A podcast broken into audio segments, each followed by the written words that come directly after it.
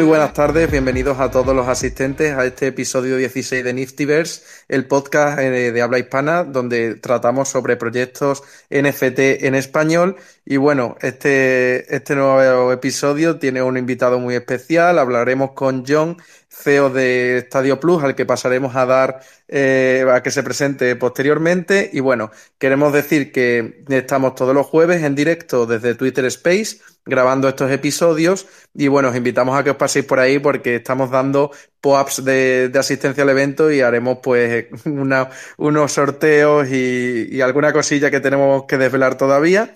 Así que nada, mm, primero, antes que nada, queremos hacer el disclaimer financiero, que aunque aquí se hable de NFT, que, se que son activos de inversión, eh, todo es eh, simplemente eh, hablar del tema y con carácter informativo, no queremos que en ningún caso sea consejo de inversión. Y bueno, pues vamos a pasar a comentar una noticia, doy paso a Dani, porque creo que esta semana vamos a hablar otra vez de monos. Sí, como siempre, todas las semanas uh, los monos la lían de alguna manera. Esta semana eh, ha surgido un poco la sorpresa de han hackeado la cuenta de Instagram de los de la cuenta de Deporte Beer Club, han posteado unos links de minteo que al final resultaron ser una estafa y han levantado, creo que han sido alrededor de unos 3 millones de dólares de gente insospechada que se pensaba que era otro drop sorpresa, como pasó en su momento con los Mutant APR Club, etc. La SaveCoin, todos estos, pues bueno, sí es cierto que la, la, comunidad no para de darle valor a los holders originales de, de los Borei, bueno, originales o, o, posteriormente han comprado una pieza, un NFT, pero sí es cierto que han hackeado y la brecha de seguridad en este caso no ha sido ni por el tema de la blockchain, ha sido mm, principalmente por las redes y bueno, se comentaba desde la cuenta que habían tenido todos los procedimientos que recomienda Instagram de verificación en dos pasos, etcétera, pero bueno, aún así hay brechas de seguridad y eh, hay que tener mil ojos y serán pocos todavía. Bueno, pues pasando a, a hablar un poco con el invitado de hoy, tenemos a a John, que es CEO de Estadio Plus, fue exjugador de baloncesto y bueno, pues nos puedes contar un poco, si quieres, presentarte eh, cuál ha sido tu trayectoria antes de llegar al mundo de los NFT y empezaremos con la primera pregunta. ¿Qué te ha traído hasta aquí? Bueno, antes que nada agradecerles por, por invitarme. Eh, Álvaro, Dani, un placer estar aquí con vosotros y... y El placer es nuestro. Y bueno, contarles un, poco sobre mí. Soy, soy argentino. Eh, he jugado al baloncesto profesional durante dos años. Eh, luego ya me dediqué al, al, al, tema de los negocios.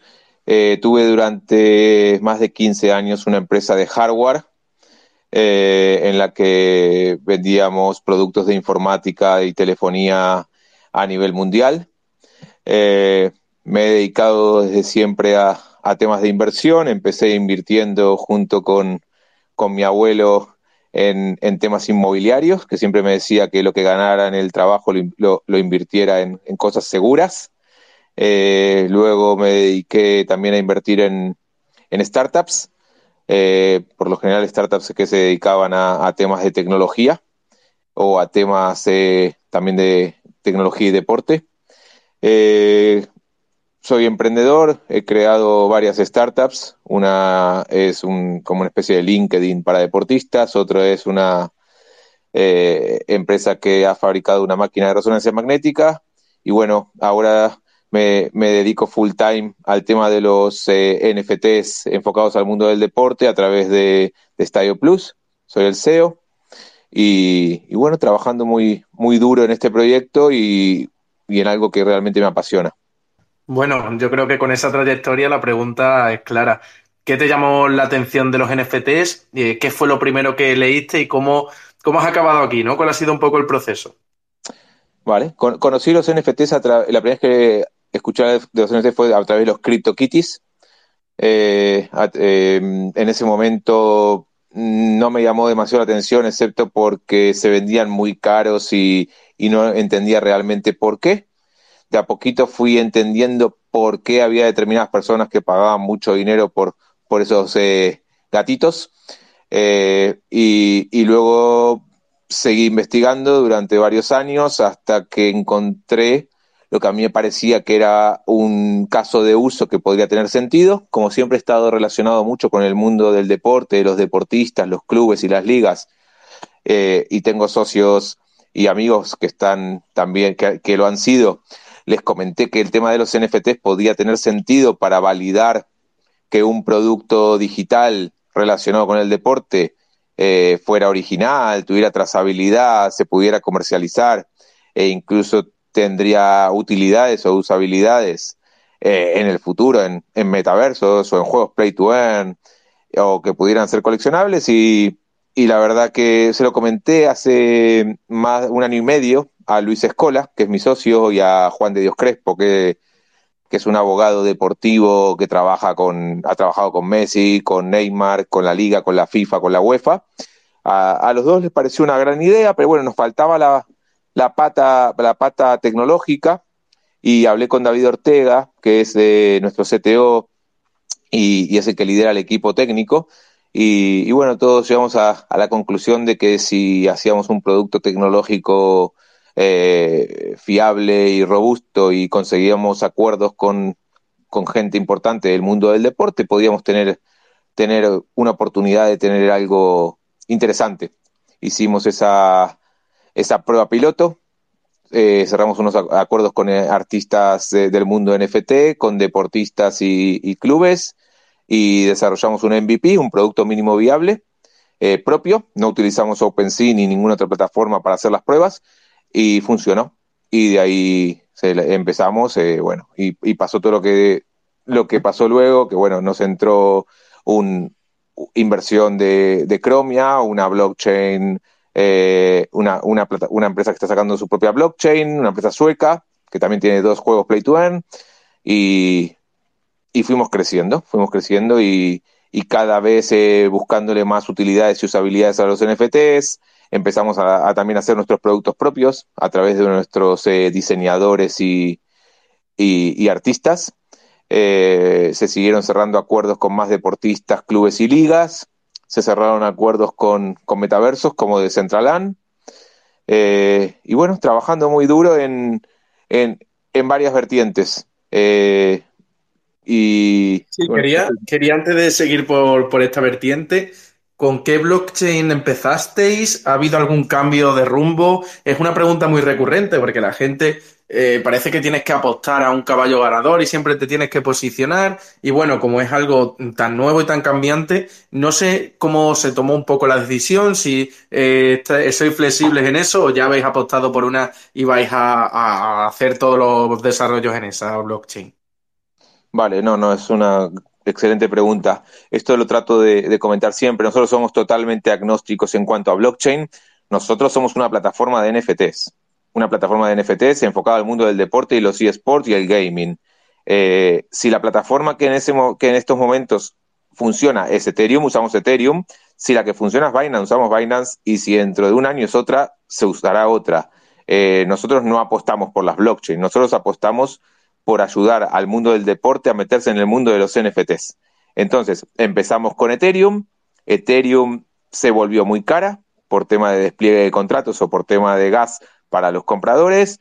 Entonces, solo podíamos vender NFTs muy caros, que si fuera eh, NFTs como hemos vendido de Javier Arres, que vende sus NFTs por decenas de miles de euros, no habría ningún problema, pero también queríamos llegar a, todo tipo de públicos. Entonces, la, solución para llegar a todo tipo de públicos en ese momento fue que también fuéramos una de las primeras plataformas en utilizar también la blockchain de Binance. Y cuando metimos la BCC, eh, em, pudimos empezar no solamente a vender NFTs económicos que dieran acceso al mainstream, a, a, mucha más gente, más gente, sino que incluso pudimos empezar a regalar NFTs. ¿Por qué regalamos NFTs?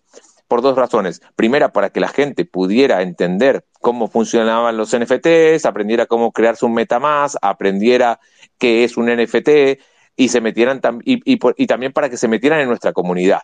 Los metimos en Discord, los metimos en Telegram, los metimos en Twitter, eh, les dimos beneficios para que meterse en eso, en esas redes sociales o en esos canales tuviera sentido y esa gente a través de esos NFTs gratuitos que fueron al principio fueron mil y luego lanzamos otros 10.000, eh, fue la razón por la que nuestra comunidad creció muchísimo. Esa comunidad se convirtieron en compradores y esos compradores luego se convirtieron en compradores recurrentes, que son los que hoy eh, componen la comunidad de, de Estadio Plus. Sí, perdona que, te, que comente, John, que yo a título individual soy holder de, de uno de esos primeros NFT eh, Gold eh, Ambassador, ¿no? De, de, embajador como de la plataforma y nos gustaría que nos comentases cuál fue la estrategia, cómo lo planteasteis y la verdad es que el objetivo yo creo que, que lo conseguisteis, ¿no? Crear comunidad, eh, ayudar a la gente a que compre, darles descuento. Bueno, lo que nosotros apostamos en, en este podcast y hablamos mucho con los proyectos que al fin y al cabo es tener utilidad a través de un NFT. Pues sí, es más o menos tú, lo, que, lo que tú has dicho. Estoy muy contento de que ustedes también sean eh, embajadores de, del proyecto Estadio Plus. Hay mucha gente que nos ha ayudado muchísimo, incluso mucha gente que trabaja hoy con nosotros empezó siendo embajador de Estadio Plus y cuando vimos que interactuaban mucho y que ayudaban a la comunidad, les ofrecimos un trabajo. Eh, hay gente trabajando de Argentina, gente trabajando de Honduras, eh, eh gente trabajando de, de otros países eh, que nos ayuda muchísimo y, y, la verdad que eso es fantástico. Las, los beneficios que tiene ese, tener un, un, NFT de embajador, eh, acceso a, a, preventas, acceso a descuentos, acceso a videoconferencias, eh, acceso a, a, a poder eh, conseguir eh, el futuro token de, de, Estadio Plus con alguna condición eh, mejor que los demás o, con, o, o poder comprar algún tipo de NFT que luego lo puedas cambiar por tokens eh, y muchas otras cosas, y también trabajando en, en, buscar más beneficios y más utilidades. La verdad que en, en, lo que es Web3, en lo que es blockchain, nosotros creemos que, que una de las cosas más importantes que hago, quizás la más importante, es esa comunidad, es crear la comunidad. Hoy, por ejemplo, estoy en un evento en el que está eh, Decentraland y es que la palabra más recurrente que, que de Decentraland, de todos los que hablan sobre el proyecto de Decentraland y todos los que trabajan en Decentraland, es comunidad. Esto es, bueno. Si quieres, John, si quieres, John, pon nombre y apellido de ese evento, porque, bueno, tuvimos a, a uno de, los, de las personas que lo están impulsando, tuvimos a Alex Granado, que, que, está al mando de la comunicación de NFT Roads y bueno, pues le mandamos un saludo desde aquí y si quieres comenta un poco eh, de qué va el evento de nuevo para que la gente sepa dónde está, el tipo de charlas que hay y bueno, creo que el networking y la comunidad que está haciendo el propio evento, ¿no? Bueno, sí, es un evento que se está haciendo aquí en Valencia, en la zona de la Marina, se, llama NFT, NFT Roads, eh, lo organiza la gente de AT, ATH21, la gente de Zeus, amigos nuestros, y, y la gente de NFT ESP, eh, que Alex. Y, y, la verdad que bien, junto con la gente de Decentraland, están haciendo unas ponencias bastante interesantes y hay mucho networking y la verdad que, bueno, cosas que hay que seguir haciendo. Al final esto es algo muy nuevo, los que estamos en este mundo eh, tenemos el privilegio de estar cuando esto recién está comenzando. Esto es como haber estado en el mundo de, de los emprendedores o de los que iniciaron Internet en los años 90. Tenemos ese privilegio. Es verdad que eh, tiene sus, sus pros y sus contras, como todo, está en un, en un momento tan, tan eh, temprano, pero la verdad que yo he encantado con, con poder vivir, vivir esta, esta era, ¿no? Esta etapa, que creo que, sí. que, es el futuro del Internet. Con eso quería preguntarte yo, ¿cuál crees que es el mayor contra que, que tenemos las personas que estamos desarrollando herramientas dentro de, de la Web 3? La falta de entendimiento, la educación que tenemos que hacer, ese proceso de evangelización, eh, la dificultad o lo poco user friendly que son algunas herramientas. ¿Cuál es para ti el mayor contra que tienes cuando, cuando planteas este negocio? Mira, al final siempre las, las, contras tienen sus beneficios, o sea, todos tienen las mismas contras, todos digamos que jugamos casi con las mismas cartas, porque eh, acá lo que se trata es lo que para lo que quizás parece una, un problema es, un, es, es algo positivo. Ahora, me refiero a que nos podemos posicionar mejor, antes que los demás porque estamos dispuestos a luchar contra todas las contras que nos vamos a encontrar, que puede ser el user friendly, que puede ser que la gente no entiende lo que es un NFT, que puede ser que la gente piensa que no sirven para nada, que son JPGs, que no tienen utilidades, que no tienen valor, pero bueno, al final todos esos problemas también son una solución. Un poco qué? filosofía, el obstáculo es el camino. No sé si habéis leído ese libro, sí. pero, pero trata sobre, sobre esa filosofía, ¿no? Exactamente, o sea, eh, acá se puede ver el vaso medio lleno o el vaso medio vacío. Nosotros, Estadio Plus y todo el equipo que conformamos Estadio Plus, e incluso creo que toda la gente que está en este evento, o vosotros, veis, veis esto como el vaso medio lleno. Y hay mucha gente que le parece que esto todavía no está maduro o que es muy problemático meterse en este mercado y decide estar fuera. Eh, pero bueno, mm, yo prefiero... Perdona, ahora le doy paso a Dani. Yo siempre pongo el mismo ejemplo de que eh, me acuerdo de cuando empezó todo el comercio en Internet, ¿no? Plataformas como eBay, plataformas como Amazon se empezaban a hacer más, más conocidas, empezaban las estafas, eh, después gracias a PayPal, por ejemplo, la gente empezó a confiar en los pagos por Internet. Y yo me veo en esa situación y digo, bueno, yo prefiero estar del lado de ser PayPal, de ser un Amazon o incluso una que fracasó, pero que prefiero estar en ese lado que, en el escepticismo que, tiene la gente a la hora de comprar online, ¿no? Pues yo creo que la analogía vale para, para lo que estamos haciendo y evidentemente pues creo que todas las personas que estamos construyendo vemos mm, bondades y vemos posibilidades de, de crecer donde otra gente solo ve problemas. Dani, por favor. No, no, sí, iba, a comentar exactamente eso, que mm, al final del día mucha de la gente que se queja también es porque no entra suficientemente pronto. Ahora ves el precio de un NFT, el precio de, un, de una criptomoneda y la gente se asusta. Y es como, joder, es que ahora esto ya requiere una inversión de verdad, esto ya no es una tontería. Esto ya requiere mucho tiempo de aprendizaje, ya la barrera de entrada, tanto económica, monetaria, como de conocimiento, crece cada día y crece muy rápido. Entonces, pues la gente ya tiene esa aversión, ¿no? Y además con el la dinámica que siempre hay en las redes y en, la, en los medios tradicionales de que te van a estafar, que es que mira, han estafado los board day, pues es que pone estafar a cualquier persona. Pero estafan a mucha gente por muchas otras cosas y eso nunca sale en la noticia, ¿no?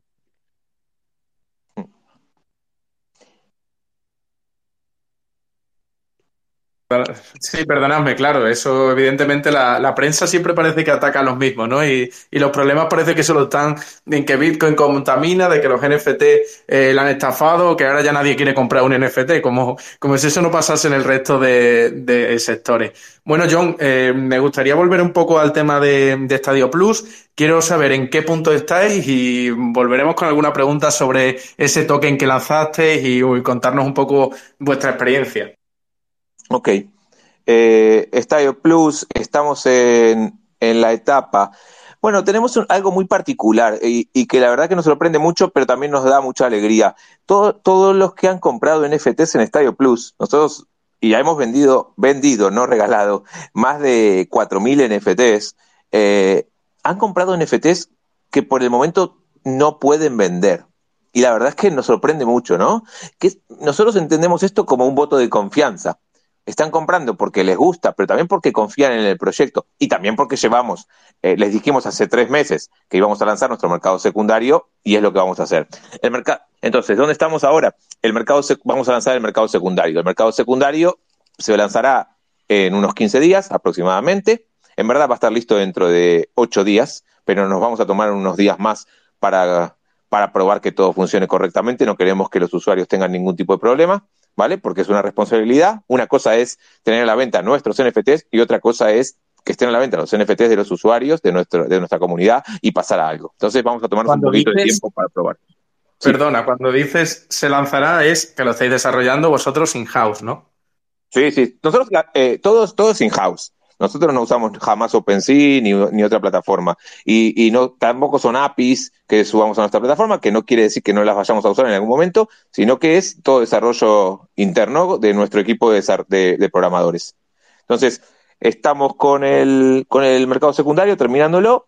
Y lo bueno del mercado secundario es que no solamente se van a poder revender los NFTs que se han comprado en Stadio Plus, sino que al tener la blockchain de Binance y la blockchain de Ethereum, se van a poder revender o vender eh, por parte de cualquier usuario todos los NFTs que se hayan comprado en cualquier plataforma que use por detrás Ethereum o Binance. O sea, que si tú vienes con un cromo de Sorare, que están mintiados en la blockchain de Ethereum, se podrán vender en nuestra plataforma, se podrán revender.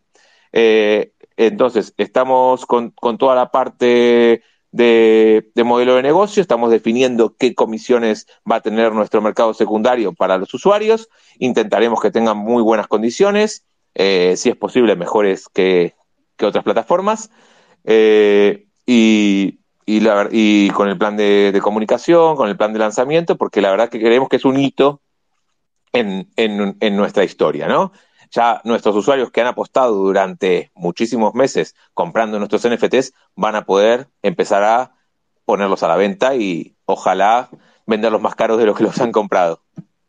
Sí, bueno, simplemente con, con, las utilidades que puedan, que puedan tener de, derivado del NFT, pues ya les servirá, pero claro, siempre que se hace una inversión, y bueno, hemos hablado al principio de tu background, se trata de, de tener una rentabilidad y una revalorización en este caso, ¿no?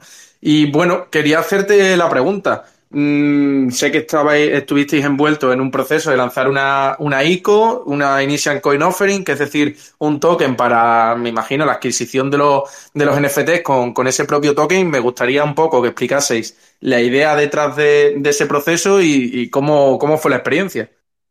Vale, vale, vale. Eh, estamos aún en el proceso, ahora les voy a contar por qué aún estamos en proceso, ¿vale? Pero les cuento, eh, decidimos lanzar ese, esa token sale, esa venta de nuestro token propio, porque entendimos que como teníamos ya nuestra plataforma propia y nuestra plataforma propia también será eh, una plataforma marca blanca enfocada al mundo del deporte, o sea, nosotros estamos enfocados al mundo del deporte y, el, gaming y los eSports. No queremos eh, ir a, tocar otros, otros palos, otras verticales, como se les suele decir, ¿no? Eh, porque creemos que hacer foco en, una, en, algo es mejor que querer abarcar todo. Aparte, bueno, ya sabemos que OpenSea está muy fuerte y, y tampoco tiene sentido ir a hoy por hoy a pelear con OpenSea. Entonces, eh, al tener nuestra plataforma propia de, de, NFTs y estar haciendo la marca blanca, donde muchos eh, deportistas, clubes y ligas también tendrán sus plataformas propias de NFTs gracias a nuestra tecnología, eh, nos pareció que lo más sensato era tener un, una, un token que se pueda utilizar en todas estas plataformas. Segundo, porque creemos que con el token eh, la comunidad se va a hacer más grande. Tercero, porque creemos que los tokens pueden hacer, pueden servir para darles beneficios a los token holders, como que puedan hacer staking, puedan obtener eh, NFTs eh, más económicos, puedan tener acceso a, a, a ventas eh, privadas y, y, muchas otras utilidades que tendrá el, el token holder. Y por supuesto, y no vamos a hacer a, a, engañar a nadie, es importante para nosotros hacer esta, el lanzamiento de nuestro token porque nos financiamos y podemos eh, pensar, primero, un poco más a, a, largo plazo y no estar tan preocupados por, por, el, tema, por, lo, por el tema económico y poder trabajar más tranquilos, por supuesto. Sí, bueno, como, como sabemos, estas ICOs tuvieron un, un boom en 2017, ¿no? Y, y, bueno, pues la verdad es que sirven, servían de financiación de muchos proyectos. Por desgracia, la herramienta que era genial, pues acabó usándose mal, como, como pasa otras tantas veces, y, y acabaron con multitud de estafas, multitud de scams, y bueno, pues se desinfló esa, esa burbuja, pero como, como tú dices, bien utilizado es una herramienta súper potente para financiar proyectos de forma así descentralizada, donde la gente puede eh, comprar tickets pequeños mediante, mediante ese token. Eh, tengo, tengo curiosidad por, por, mi, por mi experiencia. Mm, ¿Cómo habéis desarrollado los tokenomics? ¿Qué, qué idea detrás para mantener un poco el precio del, del token estable? ¿Qué, ¿Qué, ideas tenéis con, con ese campo? Bueno, la, eh, la verdad es que para desarrollar los tokenomics no lo hice yo, lo hizo un equipo de, vamos a llamarle expertos, o por lo menos que gente que tenía mucha experiencia. Contratamos gente, incluso te, y, tenía, y teníamos a gente dentro de la empresa que, que ya había hecho ICOs, como es David Ortega. También contamos con la ayuda de, de la gente de, de, de Chromia Way, de Chromia, que es la empresa sueca que ya había lanzado tres tokens, CHR, Alice y, y DAR eh, los tres tokens cotizan en, en, Binance, tienen un market cap entre esos tres de más de mil millones. Bueno, ahora con las bajadas ya no, no, no sabría decirte cuánto, pero por ahí siempre andan. Eh, contratamos a un abogado que se llama Alejandro Gómez de la Cruz, que creo que es la persona que más eh, experiencia tiene en, en lanzamiento de, de, tokens a nivel español. Y, y, contratamos gente también que había en Argentina con, con mucha experiencia en tema de tokenomics y, y matemáticas para, para hacerlo bien. Está hecho para que tenga el mínimo de inflación posible, para que el, lo que es el vesting de los tokens y el lockup de los tokens esté bastante alineado eh, entre los inversores que participan de la venta privada, de la pre-sale y de la public sale. Eh, el, no me sale la palabra en español, pero el, el vesting del equipo es a, cinco años. La adquisición, la adquisición del derecho sobre las acciones, ¿no? Un poco podemos traducirlo. Creo que no hay una traducción literal de ese término. Bueno, eh, eh, más que nada es, es la liberación. La liberación de los tokens y el lockup de los tokens para lo que es el equipo es de, es de cinco años. Y luego tenemos casi un, hay un 45% de los tokens que se va a liberar en un periodo de 10 años. Lo hemos querido hacer lo más largo posible porque lo que no queríamos era que, se liberaran todos los tokens muy rápido y hubiera muchísima inflación y eso al final hace que, mientras, que el precio baje, eh, ¿no? Porque más tokens y eh, hay más, más, más oferta que demanda es, un, es, un, es lo que ocasiona que, el precio baje. Eh, no digo que esto garantiza que, vaya a tener un, una, un comportamiento perfecto porque es imposible de garantizarlo, pero hemos querido alinear los intereses de todo el mundo, que, que haya seguridad, pero esto también ocasiona algo que quizás a los que vienen a especular demasiado no les va a gustar, que es que al final acá a, mí no me gustan los proyectos que hacen que cuando sale el token hacen un por 20, un por 30, un por 40. Creo que eso es imposible de mantener. Creo que cuando luego se terminen liberando los tokens, eh, el precio caerá porque la inflación es enorme y, y, creo que al final prefiero que tenga una subida más eh, saludable y más lenta que una subida bestial y, una, y luego un pam pam dam, como se le llama, ¿no?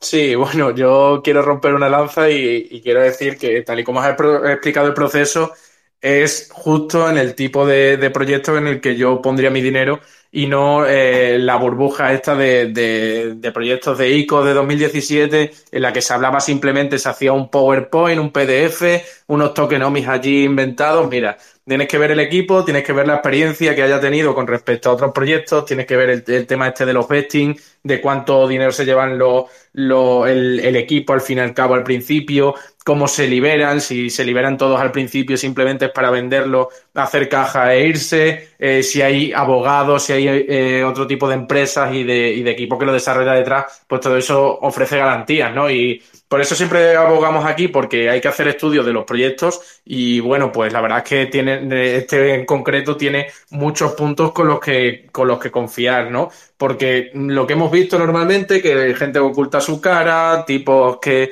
que lanzan estos tokenomics sin, sin mucho sentido, nada más que promocionando, que se gastan al fin y al cabo más dinero en marketing que, que en desarrollar la, la, propuesta de valor, ¿no? Sí, bueno, no me iría, no me iría tan atrás a 2017, creo que en el 2021 y 2022 también hay muchos, pero... Ha, habido algún que otro, sí. Ahora parece, y es un tema que, que ya discutiremos, parece que con ese eh, con ese nuevo ERC 721, el R, ¿no? De, de Refundable, que, que puedes recibir el, el, valor si hay un, un scan, o etcétera, pues bueno, parece que, que, que, se van a evitar este tipo de, mm, de proyectos fraudulentos, podemos decir, ¿no?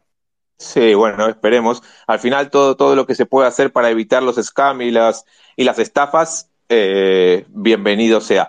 Y lo que no te conté es que todavía el, el, el, token sale, el lanzamiento de nuestro token está activo porque mm, resulta que salió una ley eh, en España que la CNMV te pedía que, que le envíes tu plan de comunicación y bueno, y le enviamos el plan de comunicación y se han tomado su tiempo para, para aprobarlo. El plan de comunicación se, significa que le tenemos que pasar cualquier tipo de publicidad que se va a hacer de, sobre la venta del token, te, te piden que pongas un disclaimer, te piden que les pases esos eh, diseños para ver cómo ha quedado el disclaimer, te pide que agregues esos disclaimers en un montón de lugares, como tu página web o tu white paper y muchas otras cosas, eh, que me parece muy bien, no es, eh, pero bueno, eh, se, el ok de la CNMV a todo lo que le hemos pasado ha tardado 45 días y eso ha hecho que, bueno, que, que que hayamos cambiado un poquito las fechas, lo hemos estirado, pero contentos. Al final, nosotros no tenemos ningún tipo de apuro en, terminar nuestra venta privada y nuestra, y nuestra pre-sale de, del token. Hay que hacer las cosas con calma y hacerlas bien. Había que cumplir estos requerimientos de, CNMV en, la parte en, lo que es comunicación. Y, y, de paso también lo bueno, lo que también pasó es que nosotros le habíamos enviado nuestro, white paper a la CNMV para que validara que nuestro token era un utility token, porque sabéis que si es un security token ya es mucho más complicado. Y también la de una empresa. Exacto. Y bueno, la CNMV nos ha también dado lo que ella que es un utility token, así que muy contentos y, y desde esta semana recién hemos empezado ya a volver a comunicar un poco, eh, un poquito sobre, sobre el token y, y a partir de la semana que viene ya un poquito más. Pero bueno, ya en la recta final tenemos una whitelist, una lista de espera de, inversores que, quieren comprar nuestro token, eh, bastante importante, y yo creo que deberíamos cumplir nuestro objetivo de, del token, de la venta del token para antes de, de, eh, julio de este año. Bueno, enhorabuena por el token, lo primero de todo, uh, porque contando esto de la CNMV, nosotros que estamos planteándonos también este tipo de facetas, eh, vienen muchas soluciones de hacer tokens externamente a España o Europa, porque siempre son más un poco las contingencias que vienen con este tipo de productos, pues están mucho peor vistas y las regulaciones, pues como tú has dicho, se lo toman con la calma y 45 días en el mundo de la CNMV es irse a tomar un café y no pasa nada, no les pasa nada, pero en 45 días en el mundo de cripto es la diferencia entre que, entre que tu proyecto muera o siga vivo. Entonces, yo quería preguntarte em, por qué en España al final lo hicisteis y por qué no otra solución y por qué, es, por qué crees que es lo más óptimo para, el proyecto de, estadio. Mira, es una buena pregunta. Eh, y mi respuesta quizás no va a ser la misma que te daría cualquiera, pero yo vivo en España, soy argentino, vivo en España. En España se vive muy bien. Más allá de lo que, de, los temas legales y, las contingencias fiscales que tenga vender un token o lo, que paga una empresa de impuestos sociedades o lo que se paga IRPF, que seguramente en otro país se pagaría menos, yo prefiero vivir en España, porque para mí no es todo el dinero. Eh, yo no puedo, yo vivo en España, nuestro equipo vive en España, los fundadores de esta empresa son gente de demasiado prestigio, eh, Juan de Dios Crespo, Luis Escola, David Ortega, eh, no es todo el dinero. Y, preferimos hacer las cosas bien, pagar un poco más de impuestos y, tener la tranquilidad de poder seguir viviendo en este país, que para, los, argentinos valoramos, bueno, yo como argentino valoro mucho vivir en España y cómo se vive aquí, porque he vivido mucho tiempo en Argentina, conozco otros países de Sudamérica, conozco otros países asiáticos y no es igual, ¿ok? Y para mí eh, la calidad de vida, eh, bueno, todo tiene precio, pero en este caso creo que el precio que vamos a pagar lo justifica, ¿ok? Y, y nos da tranquilidad. Podríamos estar viviendo en España y montar una empresa en un país fiscal o en un país donde se paguen menos impuestos o donde la legislación sea más laxa pues no estaba tan claro. No estaba tan claro, hicimos consultas y nos dijeron, bueno, pues es que si vivís en España, tributás en España. Entonces decidimos que, se hacía todo en España y, estamos contentos con la decisión que hemos tomado. Interesante, interesante. Eh, cada uno aquí toma sus yo que me acabo de mudar, viví en Estados Unidos y a volver a España, pues tengo que admitir que eso que te he dicho de vivir en España es lo mejor que se puede estar aquí, etcétera, lo segundo, eh, muy diferente el estilo de vida, pero más que allá de los, más que de los impuestos, eh, a mí lo que yo y más por el tema de la regulación, porque muchas veces en estos temas en los que son muy nuevos, que quien crea la regulación muchas veces, pues no a lo mejor tiene o el mejor interés o eh, el interés de que esto siga para adelante o etcétera, pues muchas veces son más trabas a un proyecto que otra cosa. Yo no sé cómo será esto en el futuro, siempre no es retroactivo, pero imaginemos que el año que viene el los bancos centrales que ya están hablando de los tokens se ponen con los tokens a tope y como ha hecho China se ponen a, banearte los tokens y ya saben quién eres. Entonces, ese tipo de cosas, ah, como todo es muy nuevo, pues por eso quería preguntar, pero me parece una, decisión fenomenal y, mola que lo hagáis aquí porque, bueno, al final vais a ser probablemente los que más metidos estéis en el mundo hispanohablante legalmente hablando de, de todo el entorno de Web3 y criptos, etc. Sí, sí, bueno, la verdad es que no puedo saber lo que, lo que va a pasar en el futuro. Es probable que los baneen. Lo veo, lo veo difícil, hay que, hay que ver, pero nadie lo puede, nadie, no, lo no lo puedo descartar. Eh, la CNMV se ha portado muy bien con nosotros, ¿eh? Y, esta consulta, incluso de si hacerlo en España o no hacerlo en España, lo hablamos con, varios abogados que son expertos en temas de blockchain, no solamente con Alejandro, que es con quien al final decidimos trabajar, lo hablamos con Cristina Carrascosa, que la conoceréis también, y ella nos dijo, hacerlo en España es se puede hacer, no hay problema, eh, no, hay, no, hay, no hay tantas trabas, y es verdad que no las hubo. Ojo, es un utility token, y hemos hecho el white paper como tocaba, y hemos presentado el white paper en la CNMV y estamos dispuestos a pagar lo que haya que pagar de impuestos o mm, por hacer una, una, una, una, una ICO aquí. Eh, pero, pero te soy sincero, y yo no, no, no, no voy a venir acá a, vender eh, eh, España país. Solamente vengo a decir que mm, no hubo ningún tipo de problema. Cuando hemos estado hablando de los últimos 45, 60 días con la CNMV, fue un trato súper cordial, con amabilidad, y entendiendo todo lo que les contábamos y, muchas cosas y, las entendían, no era que les parecía chino básico y... Esa era mi pregunta, ¿cómo, ¿cómo, afrontaban esas conversaciones? ¿Se nota, ¿Se nota ya eh, que, que, se van formando, que entienden que esto es una realidad además digital y que bueno, que aunque ellos, eh, como es normal, y son reguladores o que velan por el consumidor de, activos financieros, pues tienen que, que, poner ciertas normas para, pues, para evitar todo lo que hemos estado hablando. Pero el miedo que tiene la gente es decir, bueno, ellos es que a lo mejor no saben del tema, pero me alegra saber que, que, tengan predisposición a aprender, que tengan predisposición a saber que esto es una nueva realidad, que están, que hay empresas que están apostando por, por la tecnología, por lanzar token, por lanzar estos activos NFT, que ya hay consultas vinculantes también en las que van dando forma a lo que es, aunque bueno, siempre las personas que estamos dentro, pues lo vemos con, bueno, podría ser mejor la definición que se ha hecho, pero me alegra saber que, que se está llenando el camino para, para formar cosas de empresas de este estilo, ¿no? Sí, sí. No, no, yo, eh, saben, saben. Eh, no sé, seguramente hace unos años no lo tenían tan claro, pero ahora yo he visto que, que sabían de lo que hablaban, que no era solamente, que no era un tema de poner trabas, si tenían alguna consulta, las consultas eran bastante sensatas, eh, y aparte entiendo que tienen que proteger a los consumidores. Eh, yo entiendo que a veces pagan, pagan, justo por pecadores, pero también hay que ponerse un poco del otro lado. ¿eh? Yo, tengo, yo soy inversor, yo, a mí no me gustaría que, que, que, me estafen y no hablo de cripto, sino hablo de cualquier otro tipo de inversión. Acá, en cualquier país del mundo ha habido estafas. no sé si ustedes se acuerdan de GoWex, que contaba unas milongas impresionantes y, y, y luego resulta que era puro humo. Y bueno, y lamentablemente en el mundo de cripto y en el mundo en el mundo del blockchain ha habido empresas que han hecho scams, que han hecho rack pools, que han hecho eh, estafas y bueno, y tratan de,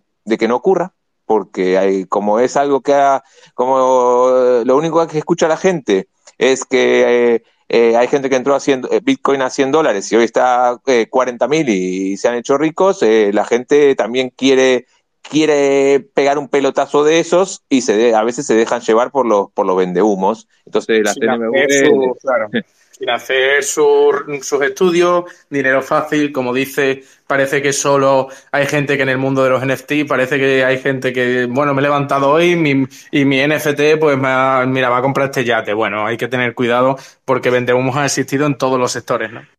Sí, sí, sí. Así que bueno, eh, bueno, no soy ni, ni, no les puedo decir más que, que lo que yo he vivido. Después otras cosas prefiero hablar por, por lo que yo he vivido y no por lo que me cuentan. Nada, genial. Sí, de hecho, estos espacios y estas charlas pues se hacen para, para eso, para que las empresas que quieran lanzarse sepan un poco. Mm, Euge, Euge Oyer estuvo aquí, nos comentó un poco los errores que había tenido sobre el proceso de, de, mm, de, emprender en este ecosistema. Tú nos hablas un poco más de regulación, los problemas que has podido tener con, con entes regulatorios. Entonces, bueno, eh, esto siempre eh, ayuda, genera valor a todas las personas que se lancen a emprender en este ecosistema. Y a mí me, me surge mucha curiosidad como amante del deporte Mm, has comentado tus socios y, bueno, tus socios los tienes que convencer o ellos llegan a ti con esta idea. No, no, no. Yo, yo voy con la, idea y, y la verdad es que yo vengo, trabajo, soy empresario hace mucho, soy inversor hace mucho y, y, y, por lo general cuando tengo una idea o algo que me gusta, veo quiénes son mis amigos o mis, mis, mis, mis socios eh, que se adaptan a, esa idea, y en este caso eran Juan de Dios Crespo y, su hijo, Juan Crespo y, Luis Escola. Voy, se las cuento, al final confían en mí, ¿vale? Porque, bueno, lidero, lidero el proyecto yo y, y, me apoyan en todo, me, empiezan a presentar deportistas, me empiezan a presentar clubes, me empiezan a presentar ligas, inversores, eh, gente interesante que ellos conocen, al final se trata de eso y, y luego empezamos a, fichar talento y... Seguro que... estamos. Seguro, y si no quieres desvelar nombres lo entiendo, pero seguro que alguna anécdota con respecto a, respuestas de, oye, mira, que, esto de los NFTs, que puedes hacer tal, y algún deportista te habrá dicho, pero ¿de qué me estás hablando, no? la, la mayoría. La mayoría, primero que no, en el, en el, al principio de 2021, cuando empecé a hablar con los deportistas, la mayoría no sabían de qué les estaba hablando. Eh, y luego ya me llamaban, me decían, che, ahora me, llamaron 10 empresas para ofrecerme esto. Yo les decía, tengan cuidado, fíjense que tenga, que tenga una plataforma, que tenga un producto, que ya tenga experiencia, que tenga algo, no se dejen eh, engañar por los cantos de sirenas. Al final, en el mundo del deporte, esto es, una, es un nuevo modelo de negocio que hasta hace poco no tenían. Eh, está claro que cuando le llega a un deportista o a un club, a una liga, un nuevo modelo de negocio, le trata de sacar el máximo provecho posible pero también es verdad que como lances tu colección de NFTs con una empresa que lo haga mal, te quemas tu imagen y luego no vendes nunca más un NFT. Entonces hay que elegir muy bien los partners. Cuando a mí venían esos deportistas eh, o clubes y me decían con quién iban a trabajar y me decían, hey, es que vamos a lanzar los fan tokens con socios, le decía, bien, muy bien, eh, proveedor contrastado. Cuando me venían y me decían, nos, contactó Sorare para hacer cromos, perfecto. Nos contactó Diaper para hacer highlights, perfecto. Pero luego me venían a, veces con cada milonga que les habían contado que yo entraba y no, tenían ni idea de, lo que era un NFT, ni plataforma, ni nada, y le decía, ojo con este proyecto porque no parece que tenga eh, la experiencia necesaria para hacer algo serio. Y bueno, algunos me hacían caso, otros no me hacían caso. Eh, y, pero bueno, qué sé yo, eh, casos de casos de, gente que no le tuve que explicar desde cero qué era blockchain, qué era Bitcoin, qué era Ethereum, qué era block, qué era NFT, pues te diría que el 90% he hecho el, la tarea de evangelización y, sigue pasando. Y, lo agradecen, y lo agradecen. Al final, eh, si, si nosotros cerramos los acuerdos que cerramos, eh, es porque hicimos ese trabajo de, explicarle a todos, igual que lo hicimos con nuestra comunidad, igual que lo hicimos con los primeros compradores. Al final sabíamos que nos iba a tocar eh, trabajar mucho en, evangelizar a la gente. No, quizás la palabra no es evangelizar, de, en enseñar. A mí tampoco me gusta, es enseñar realmente, porque evangelizar parece que es una religión, algo que no tiene valor. No, no. Estamos enseñando una tecnología nueva. Sí, estamos enseñando y, y, también me gusta decir que estamos aprendiendo, todos los días aprendemos. Al final, eh, Por supuesto. Eh, yo tenía una percepción de, lo que iba a funcionar en los NFTs hace un año, hace nueve meses tenía otra y hoy tengo otra. Y, a veces la gente dice, vale, eh, y, a veces me pongo un poco también del lado de, de los artistas, ¿no? Porque los últimos seis meses han sido duros para los artistas porque la gente empezó a decir que los, que los NFTs no tenían utilidad. Y yo escuchaba hoy a algunos artistas, ¿no? Y decían, hey, es que mi NFT no tiene por qué tener una utilidad. Yo soy un artista. Y, mi, y, si, y, si, y, si, y si lo que yo vendo es mi talento, y a, la gente y a, y a, los compradores les gusta mi talento y les gusta la obra de arte que yo he hecho y la van a tener de fondo de pantalla en su ordenador, pues ¿por qué tiene que tener una utilidad? Totalmente. Nosotros es verdad que, que bueno, por, por como lo entiendes, ¿no? Igual que, que, habrá que personas que digan que un coche te tiene que llegar del sitio A al sitio B y otro día no, que es una, una forma de estatus, una imagen de tal. Nosotros apostamos mucho por la utilidad porque también vamos enfocados a empresas, etcétera.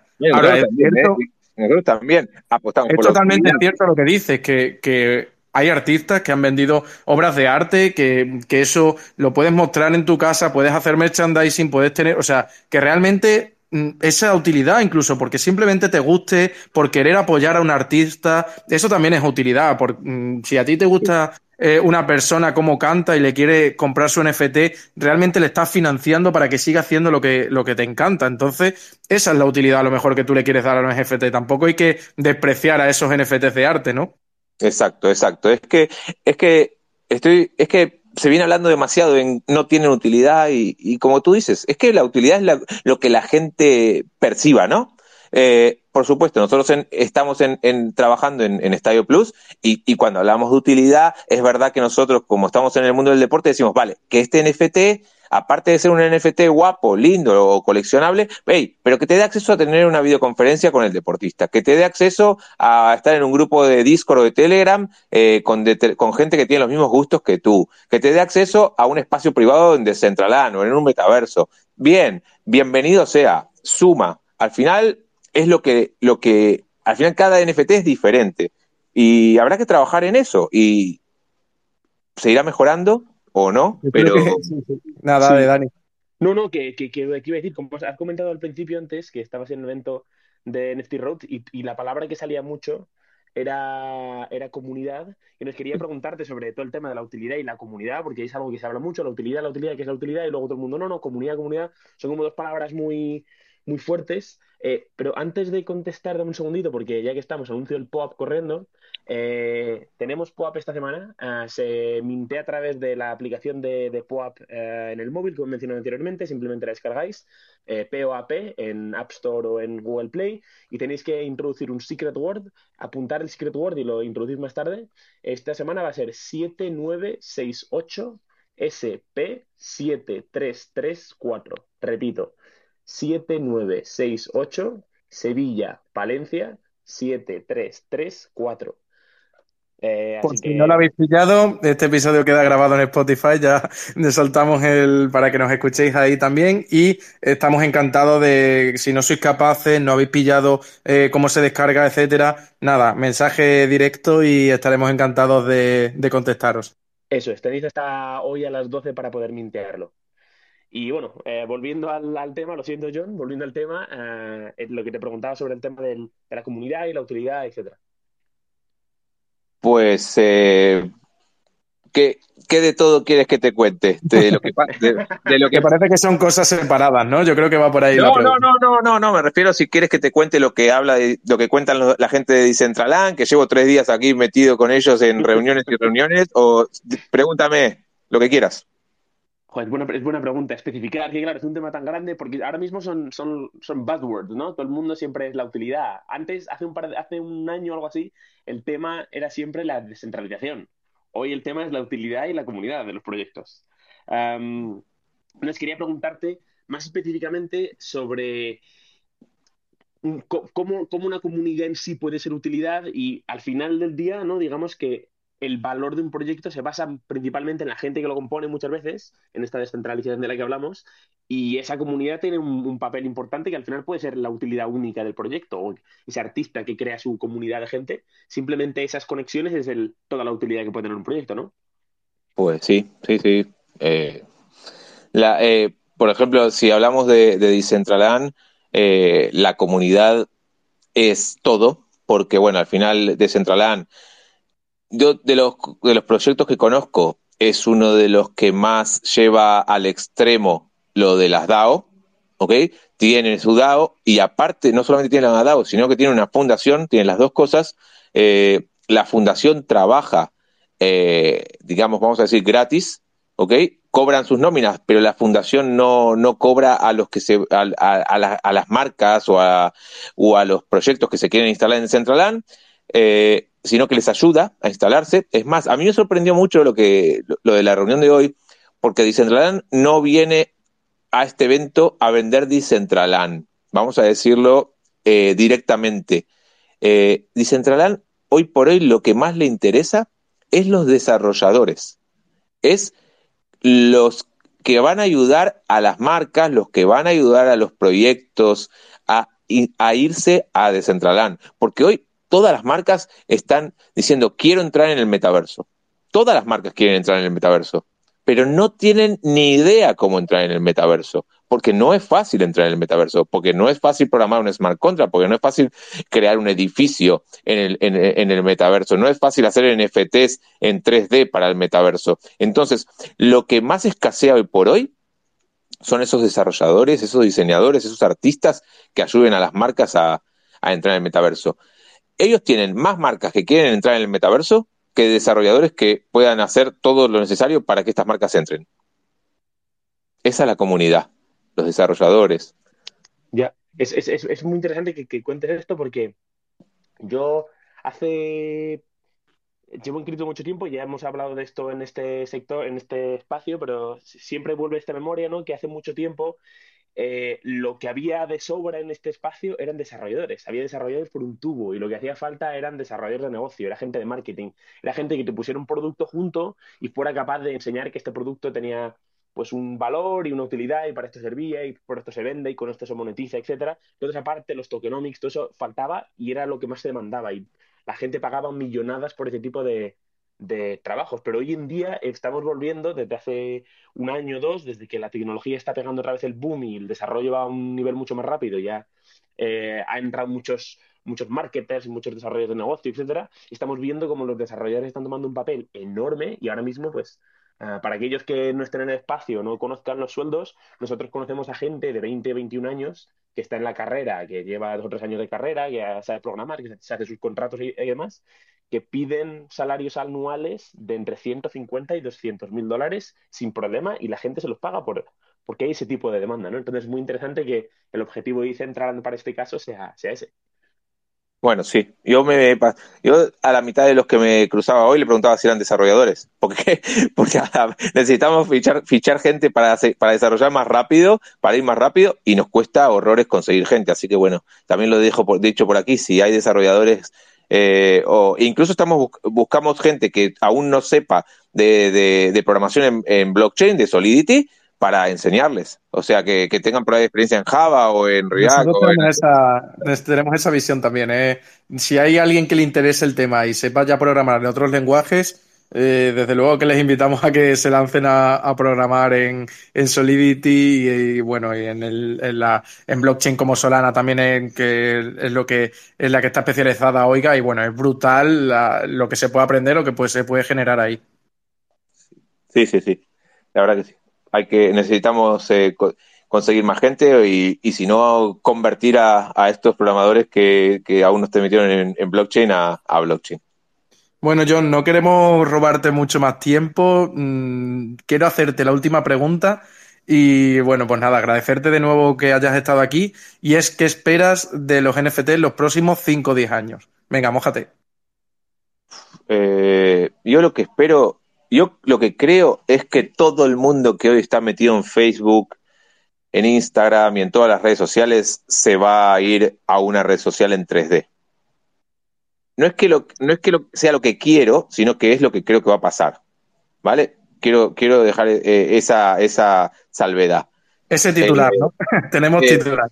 no, no, no, no, no, no es el titular. Es que yo, yo no digo, hey, tenéis que no quiero decirle, no, no espero que la gente pase ocho horas en el metaverso, pero es verdad que creo que puede suceder que, todo que todo el tiempo que hoy la gente destina a su móvil y a sus redes sociales se, se lo gaste en el metaverso. Entonces creo que todo el mundo todo va a ir hacia el metaverso, hacia esos mundos 3D. Y creo que todos los activos, todos los assets que van a estar en el metaverso van a ser NFTs. Sea tu avatar, tu ropa, tus fotos, tus obras de arte, tu coche, tu moto, todo lo que vos tengas en ese mundo digital, en ese mundo 3D, va a ser un NFT. Entonces, ¿qué más que esto te puedo decir? Es que el potencial que tienen los NFTs es enorme. Son los activos digitales por excelencia, los que la gente va a poder ser, va, le va a dar la, posibilidad a la gente de ser dueño de ese activo digital. Hasta ahora esto no existía.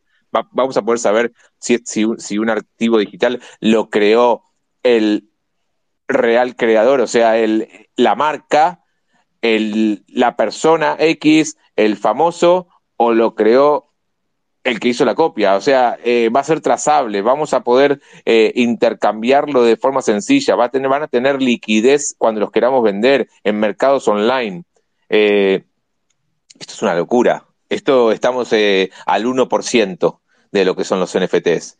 Va, a haber, va, va, a haber NFTs para, para, para, DeFi, se van a poder conseguir préstamos eh, con, un con el colateral de tus NFTs que hayas comprado. Si es un, que es un NFT que se revaloriza, te vas a poder ir a, a un mercado centralizado o incluso o descentralizado y dejarlo en garantía para que te den dinero para poder comprarte una casa en el mundo físico.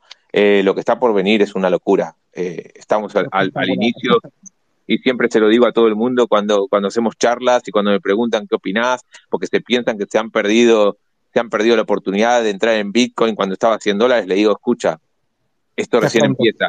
E incluso podés comprar Bitcoin ahora a 40 mil dólares, que seguramente dentro de 10 años esté 500 mil. Y Solo no tienes que Sí, solo tienes que salir a la calle y preguntar en un bar quién conoce Bitcoin y te darás cuenta de que nos metemos en una burbuja, de que creemos que, que ya llegamos tarde, que esto mm, ha pasado ya la moda, que, que, no tiene sentido, que es muy caro este asset, que es muy caro Bitcoin, que es muy... Mm, sal a la calle, pregunta y verás como hay muchísima adopción por hacer y, bueno, pues estamos totalmente alineados con lo que piensas. Bueno, pues sí, eso es lo que siempre le digo a todo el mundo, hey, y eh, si, si, quieres entrar en cripto, entra, aún es temprano. Y si quieres entrar en NFT, es que eso sí, salir a la calle, es que la adopción de los NFTs a nivel mundial es, ¿de cuánto estamos hablando? ¿Del 0,5 de la población mundial? ¿Del 1% como mucho de la población mundial? Y creo que me estoy, que me voy, me, me, me voy demasiado arriba. Muy grande, muy grande, yo creo que mucho menos. Mucho menos, mucho menos. Estamos hablando de 0,0 algo o 0, algo. Eh, está todo por sí. hacer. Está todo está por hacer. hacer. Eh, esto no es una recomendación de compra. No digo que salgan a comprar NFTs de estos de, de, de conejitos o de, o de monos o de lo que sea y de, de cualquier, en cualquier blockchain o de cualquier diseñador y, y se vayan a, a, forrar. Lo más probable es que pierdan todo su dinero. Pero, pero bueno, eh, hay que analizar. Esto es como todo. Esto es como el Internet de, de, antes de la .com había 10.000 empresas y quedaron cientos. Espectacular. Bueno, John, yo creo que podemos cerrar el programa. Ha sido una charla súper amena. Parece que no haya pasado el tiempo. La verdad es que hemos estado súper a gusto y esperemos tenerte por aquí de nuevo. Muchísimas gracias por compartir tu experiencia tanto con la ICO como esas conversaciones, como todo el proyecto, eh, cómo, cómo llegáis, cómo lo veis y, dónde estáis en el futuro. Y nada, nada más que agradecerte y, y muchísima suerte en todo, en todo vuestro proyecto. Ah, muchas gracias. Y, y, lo que sí les, les, dejo es para los que quieran entrar en la venta privada de, de nuestra, de nuestro token, es en, en estadioplus.com barra token. Ahí está toda la información, está el white paper, está la presentación y todo lo que necesiten. O estoy yo también a disposición para cualquier pregunta que quieran hacerme. Y ha sido un placer, se me ha pasado súper rápido y contar conmigo cuando queráis para hacer otra charla. Genial, John. Pues nada. Muchas gracias. Antes, antes de que te vayas, quería preguntarte un momentito. Eh, ¿Dónde estáis vosotros basados? Si, en plan, ¿dónde estáis en España? Si se puede preguntar. En Valencia. Valencia. ¿Valencia? Vale, vale. Sí, súper super descentralizado, súper descentralizado. Gente de Argentina, gente de, todo, de, de países de Sudamérica, gente de la India, gente en Estados Unidos, en todos lados. Perfecto, perfecto. Por el, por, por, por que las, las, en NFT Road no nos veremos probablemente, pero las, vernos en persona siempre es un, una dinámica muy distinta. Hemos aprendido eso de varios eventos de cripto a los que hemos estado y ha sido siempre muy interesante. Así que nos veremos en persona por Valencia probablemente. Y si os acerquéis por Madrid o por Barcelona, avisad. Genial, sí, sí, sí. Perfecto. Contar con eso. Muchas bueno, gracias Muchas gracias. Adiós. Adiós, adiós. Hasta luego. Hasta luego.